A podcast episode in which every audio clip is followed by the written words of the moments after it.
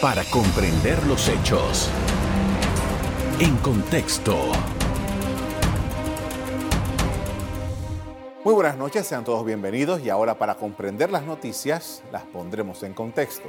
Las autoridades alertaron sobre el incremento de modalidades de estafas, entre ellas inversiones falsas en criptomonedas. Los delincuentes se apoderan de las cuentas de redes sociales de las personas y a través de ellas realizan publicaciones de enlaces relacionados a la inversión de criptomonedas con el objetivo de captar a nuevas víctimas.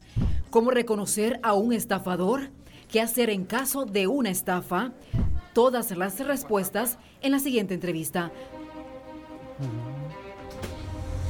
Para ello nos acompaña esta noche Vladimir González, el jefe de la sección de ciber, ciberdelitos de la Dirección de Información Judicial, de Investigación Judicial. Buenas noches. Buenas noches, eh, muchas gracias por la invitación, sobre todo la oportunidad que nos da a nosotros, la Policía Nacional, de poder llegar a la comunidad y advertirle sobre estas nuevas modalidades que existen de estafa.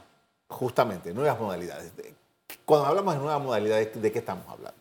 Sí, bueno, eh, como sabemos, la tecnología le ofrece muchos privilegios a los delincuentes, entre ellas el anonimato, ¿verdad? Que entonces a medida que avanza la tecnología le va abriendo muchas más puertas a estos delincuentes de poder llegar a sus víctimas, de poder captarlas y de esta manera entonces aplicar las diferentes técnicas de estafa que ellos conocen y que se pueden aplicar a través de medios tecnológicos.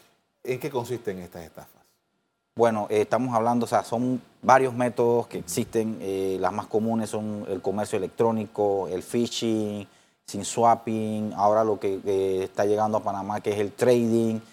bueno, siempre buscan una manera a través de plataformas como WhatsApp, diferentes cuentas de redes sociales, de captar a sus víctimas con mensajes que, que le ofrecen grandes ganancias de dinero o que se hagan algún tipo de premio, ¿verdad? Entonces, siempre buscan ese enganche para atraer a sus víctimas y de esta manera entonces poder eh, quitarle su dinero. Veamos algunos ejemplos. Mencionaba la nota que empezaba este programa acerca de inversión en criptomonedas. ¿Qué es lo que ustedes han encontrado sobre eso? Sí, ahora mismo eh, hemos tenido durante esta última semana dos denuncias muy parecidas en modo operandi, en donde las víctimas alegan de que un conocido de ellos a través de las redes sociales publicó un enlace de eh, una plataforma para invertir en criptomonedas y que bueno, que a ellos les pareció atractivo. Ingresaron a este enlace, contactaron con la supuesta plataforma, eh, confiando en lo que había publicado su amigo en sus cuentas de redes sociales, hicieron la inversión de criptomonedas, vieron a través de la plataforma de que sus, estaba generando ganancias y al momento de querer retirar parte de sus ganancias, entonces pierden eh, contacto con esta plataforma, ya no ven nada a través de esta plataforma y es donde se dan cuenta de que han sido estafados.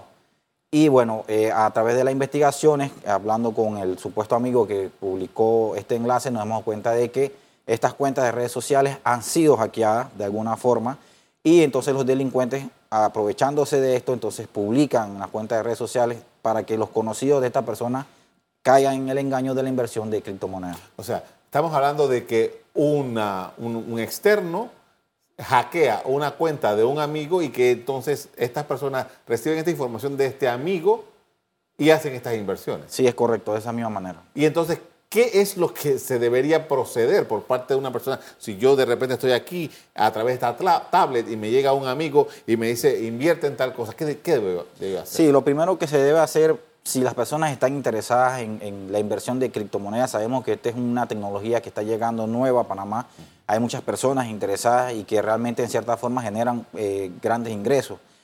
Pero hay que estudiar el mercado, hay que ver cuáles son las plataformas que son reconocidas a nivel mundial, que sí ofrecen una garantía de nuestra, nuestra inversión en criptomonedas y de esta manera no caer en plataformas de terceros que solamente están creadas para estafar y eh, captar el dinero de las víctimas. Ahora, cuando hablamos de inversión, quizás cualquiera en su casa puede pensar de que, bueno, para caer en eso yo tengo que tener plata, pero no necesariamente. A las personas que tienen poco dinero y poco ingreso también las estafan. Sí, correcto. O sea, ellos no discriminan si tiene bastante o poco dinero, ¿no? Después que la persona caiga en el engaño y así le pueda dar entre 50 a 100 dólares, para ellos todo el dinero que pueda entrar es ganancia, porque imagínense que logren captar a 10 víctimas y que las 10 víctimas le den eh, 100 dólares cada uno, ya estamos hablando de, mucho dinero para él.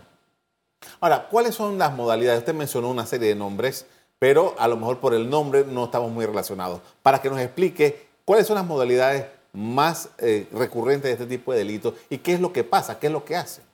Sí, bueno, en Panamá vemos bastante lo que es el phishing, es lo que eh, la mayor denuncia hay sobre este tema. El phishing es una técnica de ingeniería social en donde el delincuente se hace pasar por una entidad. Aquí en Panamá lo que vemos es que se hacen pasar por bancos de la localidad, ¿verdad? Diciéndole a la víctima de que tiene que actualizar sus datos porque si no su cuenta va a ser bloqueada. Eh, estos mensajes siempre vienen con este sentido de alerta, de apuro, de querer despertar este sentido de, inseguridad en la víctima, de que tiene que actuar rápido, porque si no, imagínense, si a alguien le bloquean su cuenta de banco, no va a poder cobrar, no, va a poder realizar sus transacciones. Y las personas que desconocen de esto, eh, lastimosamente caen en el engaño y ofrecen todos sus datos. Estamos hablando de no solamente sus credenciales para entrar en su banca en línea, sino que también ofrecen todos sus contraseñas de correo electrónico, sus preguntas de seguridad, y ya esto en manos del delincuente, o sea, eh, en pocos segundos le trae todo el dinero a través de transferencias en línea o a través de, extracción, a través de cheques eh, certificados en el banco, ¿verdad? Y para poder hacer entonces esta modalidad de extraer el dinero a través de cheque, utilizan lo que eh, conocemos como el SIM swapping, que no es más que cuando yo como delincuente voy a una telefónica, me hago pasar por usted o con una autorización eh, falsificada, un documento notariado falsificado, diciéndole a la, a la, telefónica de que usted me autoriza a que yo eh, cree un SIM con su número de teléfono. Eh, lógicamente, las telefónicas son engañadas, entregan el SIM duplicado y entonces cuando el banco llama al, al dueño de la, de la, cuenta que están haciendo el, el, retiro, lógicamente están hablando entonces con el delincuente que le va a decir que sí, que le aprueba el retiro de dinero. Ah, swing swap, Sin swapping. ¿Y, cuál es la incidencia de este tipo de situaciones? Bueno, el, el sin swapping, eh, al igual que el phishing, eh, ha tenido bastante incurrencia en Panamá. Eh, hemos tenido bastantes casos relacionados a, esta modalidad delictiva. Gracias a Dios y a las investigaciones que hemos realizado en conjunto con, con el Departamento de Investigación Policial, de Inteligencia Policial, logramos desarticular una banda que se dedicaba a, a este tipo de estafas, ¿verdad? y esperamos que con este, este golpe que le dimos a ellos eh, logremos reducir el, número de víctimas relacionadas a estos casos. ¿Cuáles son las áreas donde más se dan estos casos? Bueno, ellos eh, buscan áreas donde haya mayor densidad de población. Estamos hablando de la provincia de Panamá, Panamá Oeste, Chiriquí, eh, Veraguas y parte de las provincias centrales, Colón. Son las provincias que más número de incidencia hay en, en cuanto a este tipo de delitos. Vamos a hacer una pausa. Al regreso seguimos analizando la situación de estos delitos que muchas veces están relacionados con la operación tecnológica. Ya regresamos. En contexto. Estamos hablando sobre los fraudes y me acompaña Vladimir González, jefe de la sección de ciberdelito de la DIJ. Y quería saber, o sea, porque qué pasa, quizás en, el imaginario de cada uno, dice, bueno, sí, me quitaron tanta plata y, no pasó nada, pero eventualmente se ha visto, sobre todo en otros países, en Panamá también se ha dado, de que eh, puede darse una situación con la persona, pues situaciones de secuestro, situaciones que ya eh, tienen que ver con el, la misma, la misma, el, mismo ser humano. Sí, correcto. Eh, muchos de estos engaños pueden llevar a, lo que es el secuestro, sobre todo porque nuestros jóvenes eh, son muy dados a compartir todas las actividades que, hacen en su vida diaria a través de las redes sociales. Incluso muchos de nosotros, los adultos, también lo hacemos. Compartimos todas nuestras actividades, si vamos a correr, si vamos al cine, si cómo entrar al restaurante. Y eh, mantenemos nuestras cuentas públicas. O sea, cualquiera puede tener acceso a esa información y puede ser utilizada para llevarlo o llegar a un secuestro. Incluso se han tenido o se han manejado reportes en otros países que las víctimas son eh, contactadas a través de redes sociales, le dicen que eh, han, ganado algún tipo de premio, un carro, cierta cantidad de dinero, pero que tienen que ir a un lugar a retirar ese, premio, ¿verdad? Engañan a las personas, las personas acuden a ese lugar y resulta que o lo secuestran o eh, pueden también ser víctimas de un robo. Ahora, en, el caso de Panamá, se ha, por muchos años, había quizás una de las modalidades más eh, o del, comienzo eran esas llamadas que dice, pásame para la, tarjeta y tal. ¿Cómo ha ido variando eso? Sí, bueno, eh, en relación a este tema de las llamadas, eh, ahora tenemos lo que son los secuestros virtuales, que llaman a las personas y le dicen que tienen algún familiar secuestrado, porque tiene algún tipo de deuda y que si no le paga cierta cantidad de dinero, entonces le van a hacer daño al supuesto familiar que tienen secuestrado. Eh, lastimosamente muchas personas eh, caen en este engaño y son las propias víctimas las que dan la información, porque por ejemplo eh, muchas veces llaman y dicen tengo a tu hijo secuestrado y al fondo escuchan a un, joven, a un niño gritando de que ay mamá ayúdame y es la propia víctima que dice Juancito, Pedrito y entonces ya ya el hombre, el delincuente lo toma por esto, sí, que tengo a, Pedrito aquí conmigo y que si no me das tanto dinero, entonces ya la propia víctima, producto de la desesperación, que eh, cae en este engaño y al final terminan entonces eh, depositando cierta cantidad de dinero. Usted mencionó en el, segmento anterior de que hubo un operativo importante y que pudieron capturar a algunos que estaban eh, cometiendo estas estafas. Yo recuerdo que más o menos por abril hubo un operativo grande también eh, eh, que se dio en San Miguelito, que desarticularon una banda. ¿Cuál es el modo, no el modo operandi, cuál, qué son los elementos que ustedes han podido captar de estas personas que se dedican a este tipo de estafas? Bueno, eh, la mayoría, o, por decirlo así, los actores intelectuales son extranjeros, ¿verdad? Y asociados con panameños, lógicamente, porque necesitan cierta logística para poder hacer el retiro de dinero, contactar personas, contactar personas que presten las cuentas para poder entonces hacer las transferencias de banca en línea y poder extraer el dinero a las víctimas. Eh, también hemos captado de que muchos de los ataques provienen de otros países, entre Venezuela y Colombia son la mayoría, pero no podemos descartar de que como estamos hablando de tecnología y estamos hablando del Internet, quizás muchos ataques también vengan de otras latitudes mundiales, como por ejemplo África, que también eh, son bastantes los casos que se dan eh, de diferentes estafas. Ahora, por ejemplo, eh, este, estos grupos que ustedes detectan y que los que ya han, estas células que han disuelto, ¿operan solamente aquí o, estamos hablando también de que están relacionados con el crimen organizado transnacional? Sí, podemos hablar de que puede estar relacionado con el crimen organizado transnacional, ya que muchos compañeros de otros países, investigadores también de ciberdelitos, nos envían información de que en sus países también hay muchas víctimas relacionadas con estafas o otros delitos cibernéticos que el origen sale de Panamá.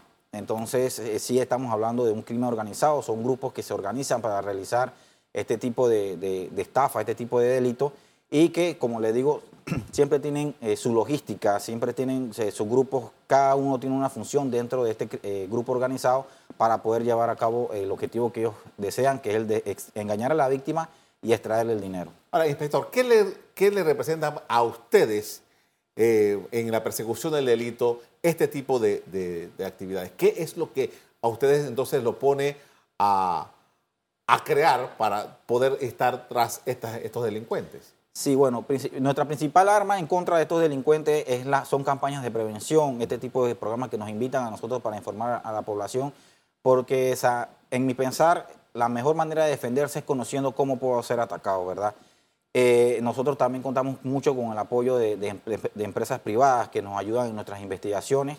Eh, como le mencioné hace un rato, nosotros hacemos investigaciones tanto en el ciberespacio como en el mundo físico porque nuestra, nuestra función es traer estas personas que se mueven a través del mundo del Internet y traerlo al mundo físico para presentarlo ante la autoridad competente y que responda por sus actos delictivos. Hace unos, meses hablaba con una fiscal de San Miguelito, justamente cuando desarticularon una banda, y me decía que encontraban un problema, que había personas que le daba vergüenza denunciar que habían sido estafados.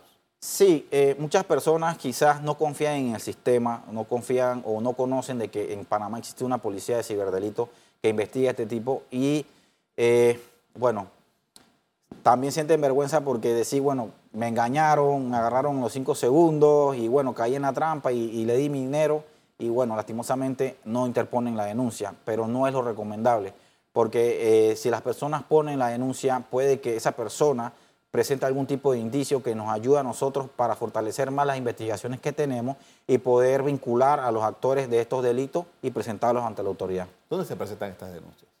Las personas que son víctimas de las diferentes estafas pueden presentarse en cualquier sucursal del, Ministerio Público, en la atención primaria, y, e interponen su denuncia.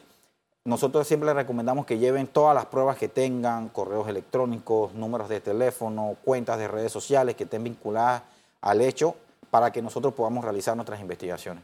Y más o menos, eh, ¿cuánto tiempo toma darle seguimiento a la ocurrencia de estos delitos? Bueno, dependiendo de, lo complejo que pueda ser la modalidad que utilizan, nos puede llevar de pronto de, tres meses a un año aproximadamente. Con esto vamos a hacer una pausa para comerciales. A regreso seguimos hablando acerca de los fraudes y cómo la tecnología se está empleando para este propósito. Ya regresamos. En contexto.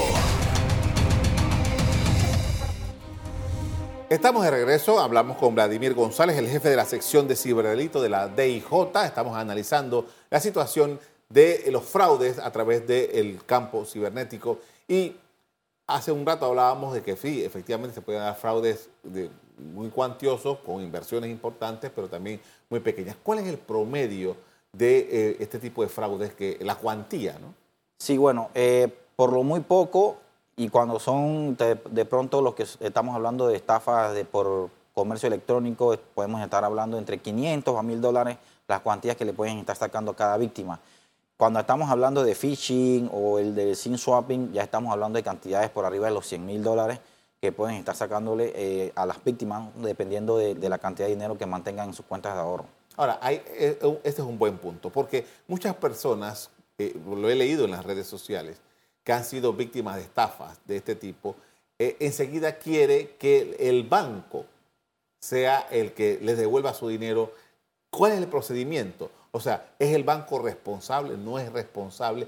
¿Cuál es la situación jurídica que se da en, situaciones como esa? Sí, en realidad el banco no es responsable, porque si usted ha visto en los últimos meses, muchos bancos hacen advertencias sobre este tipo de ataques que se da de ciberdelito y es la víctima, es la propia persona quien da la información, ¿verdad? Eh, no es que han vulnerado el sistema de seguridad del banco y extrayeron la información de su cuenta de banco, sino que usted voluntariamente lo entregó, lógicamente engañado por un delincuente, pero usted voluntariamente entregó esos datos.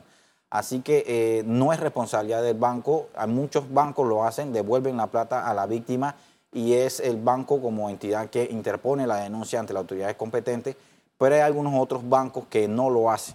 ¿verdad? Y eh, entonces eh, sí colaboran con las investigaciones y ofrecen todos los datos necesarios en cuanto a las transacciones, pero eh, no le devuelven el, dinero a la víctima.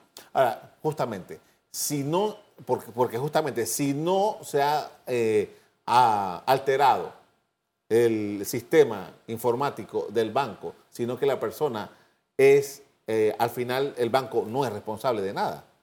Ahora, pregunta, si eh, las personas sienten que eh, han sido eh, defraudadas por, un, ataque de este tipo y no se da cuenta inmediatamente, ese lapso, no importa cuánto tiempo pase antes de que pueda presentar una denuncia. No, el tiempo de que se dé el delito y que la víctima se dé cuenta de que ha sido víctima no importa en el momento en que se dé cuenta, debe ir a presentar inmediatamente la denuncia para nosotros iniciar las investigaciones. Eh, recordemos de que eh, muchas entidades bancarias, muchas empresas eh, privadas tienen sus bases de datos y guardan información sobre sus clientes y sobre las transacciones que se realizan. Empezamos hablando aquí de un aumento en, la, en las denuncias. ¿Cuánto ha aumentado? Bueno, eh, en relación a las estafas, puedo estar diciendo que nosotros solamente en la, división de, ciberdelito estamos eh, manejando por alrededor de mil denuncias en lo que va el año, un poco más, ¿verdad? Solamente nosotros. Sabemos que hay muchos casos de estafas que también han caído en otras secciones de la Dirección de Investigación Judicial y que no han llegado aún a nuestras manos.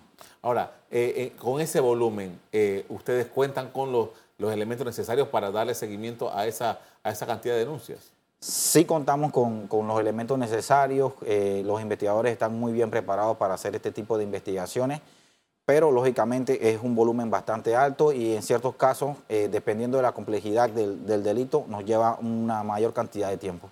Si yo soy, yo, yo tengo, ahora los teléfonos se han convertido en bancos, eh, almacenes, de todo. Si yo tengo un, teléfonos con todos esos elementos, con una serie de aplicaciones que implican el uso del dinero, aunque sea virtual, ¿qué yo tengo que tomar en consideración? Sí, bueno, eh, nosotros siempre recomendamos a las personas que ninguna entidad bancaria le va a solicitar sus datos ni siquiera por correo electrónico, mensaje de texto o llamada telefónica. En caso de que una persona reciba un correo o un mensaje o una llamada en la que le soliciten sus datos de su banca en línea, eh, mejor hable con esa persona y dígale, yo me voy a presentar personalmente a la sucursal y voy a arreglar o voy a ver cuál es el problema, pero no de sus datos eh, a nadie porque usted no sabe si usted está hablando con un delincuente o realmente está hablando con un representante del banco. Eh, también todas estas aplicaciones nos permiten aplicar medidas de seguridad, muchas de estas y sobre todo las redes sociales eh, nos permiten activar lo que se llama la verificación de doble paso, que una vez que usted tiene su contraseña, usted eh, configura la seguridad de doble paso y si yo como delincuente intento entrar a una de sus redes sociales, por ejemplo, eh, él me va a pedir otro segundo código, aparte de la contraseña que quizás yo ya le, le, haya extraído a usted. Entonces, ese segundo código usted va a recibir una advertencia de que alguien está intentando ingresar a sus cuentas de redes sociales, a sus aplicaciones bancarias o alguna otra que usted utilice y entonces ya usted va a quedar en alerta de que alguien está intentando de ingresar a, su cuenta de redes sociales o a su banca. Estas investigaciones solamente se dan a través de denuncias, no se actúa de manera eh, eh, individual por parte de, digo, de, parte de la, de la misma DIJ. No, sí, debe ir la víctima a presentar la denuncia. Este tipo, las estafas no, no se investigan por oficio. oficio.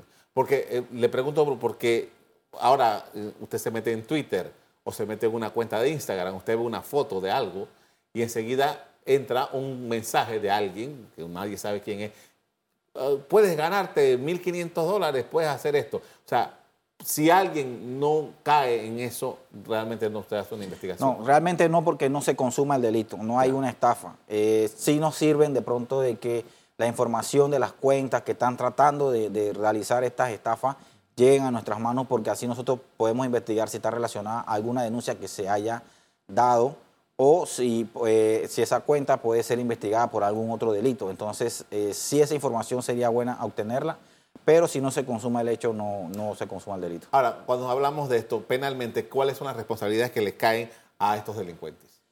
Eh, bueno, como estamos hablando de estafas cometidas a través de medios electrónicos, es una estafa agravada.